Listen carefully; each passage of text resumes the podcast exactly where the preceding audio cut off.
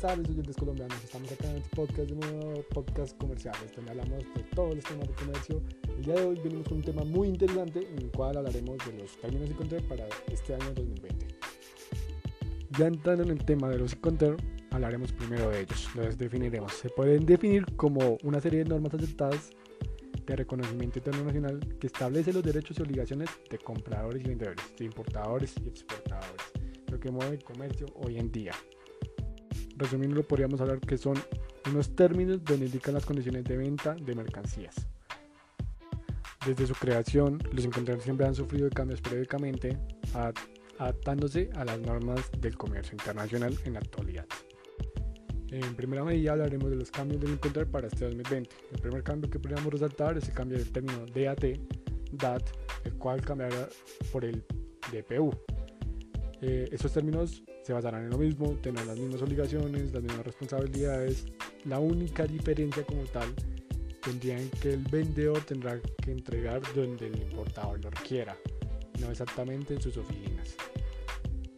Algo muy interesante también será que los términos CIP y CIF, CIF y CIP, eh, tendrán el cambio de que la obligación del seguro por parte del vendedor ya no será cubierta solamente hasta una parte del viaje internacional, sino tendrá que cubrir todo el desplazamiento desde el lugar de origen hasta el lugar de destino de la mercancía. El seguro cubrirá todo el viaje hasta el lugar de destino.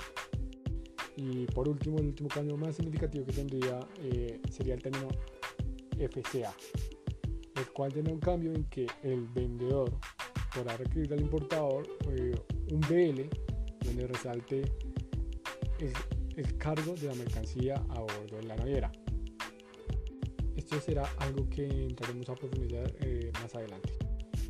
Algo a tener muy en cuenta es que se tendrá que indicar en facturas comerciales o negociaciones que los términos que se utilizarán son del año 2020, ya que los entes reguladores del comercio en cada país podrían tomar los del año 2010 o los del año 2000. Entonces, es algo que deben muy en cuenta las empresas para sus negociaciones internacionales.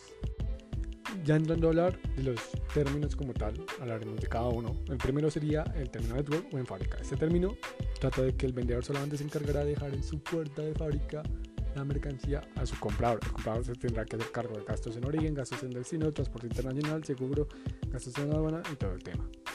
Tenemos ahora el término FCA, el libre transportista, el cual se encarga el vendedor de dejar la mercancía en el puerto o aeropuerto y el comprador se encargará del transporte internacional y gastos en destino.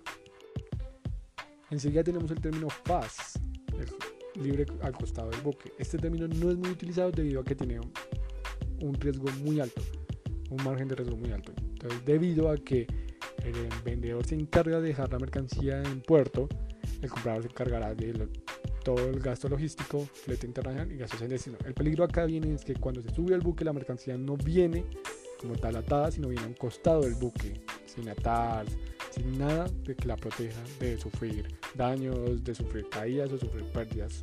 Entonces es un término que casi no se suele utilizar.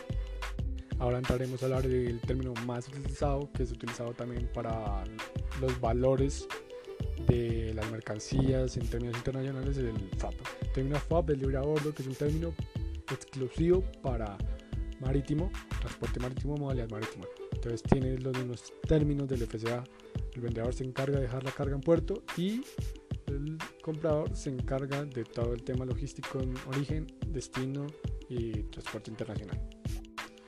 Tenemos ahora el término CPR, el costo y flete, y el término CPT, costo flete pagado basta. Esos términos son exactamente iguales, uno es para carga férrea, modalidad férrea y marítima, y el otro, el CPT, es para modalidad aérea. Igual, el vendedor se encargará esta vez de dejar las mercancías ya sean puerto o aeropuerto, pagando el flete internacional hasta el lugar de destino del comprador. Ahora entraremos a hablar de los términos CIP, transporte seguro pagado hasta, y el término CIF, costo seguro flete. Estos términos exactamente iguales, tienen las mismas condiciones, igual solamente trata de que uno es para modalidad marítima y la otra modalidad aérea. Eh, el seguro y el flete, transporte internacional, serán cubiertos hasta el lugar de destino del comprador de la mercancía. Ya por último entraremos a hablar de los términos DPU, entrega en lugares descargada, el término DAP entregado en un punto y el término DDP entregado con derechos pagados. Estos términos también tratan en las mismas condiciones, puede ser de la modalidad marítima o aérea. Acá la única diferencia será que uno tendrá derechos pagados hasta el lugar de entrega, hasta el lugar de las oficinas del comprador y otros no. De esos casos se encargará el importador. Pero eh, ya sea de una u otra manera, el objetivo será el mismo o tener la misma finalidad en que la mercancía será cubierta por el vendedor para las oficinas del importador.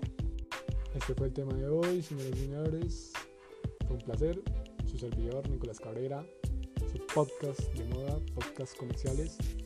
Esperemos volvernos a ver en otra oportunidad.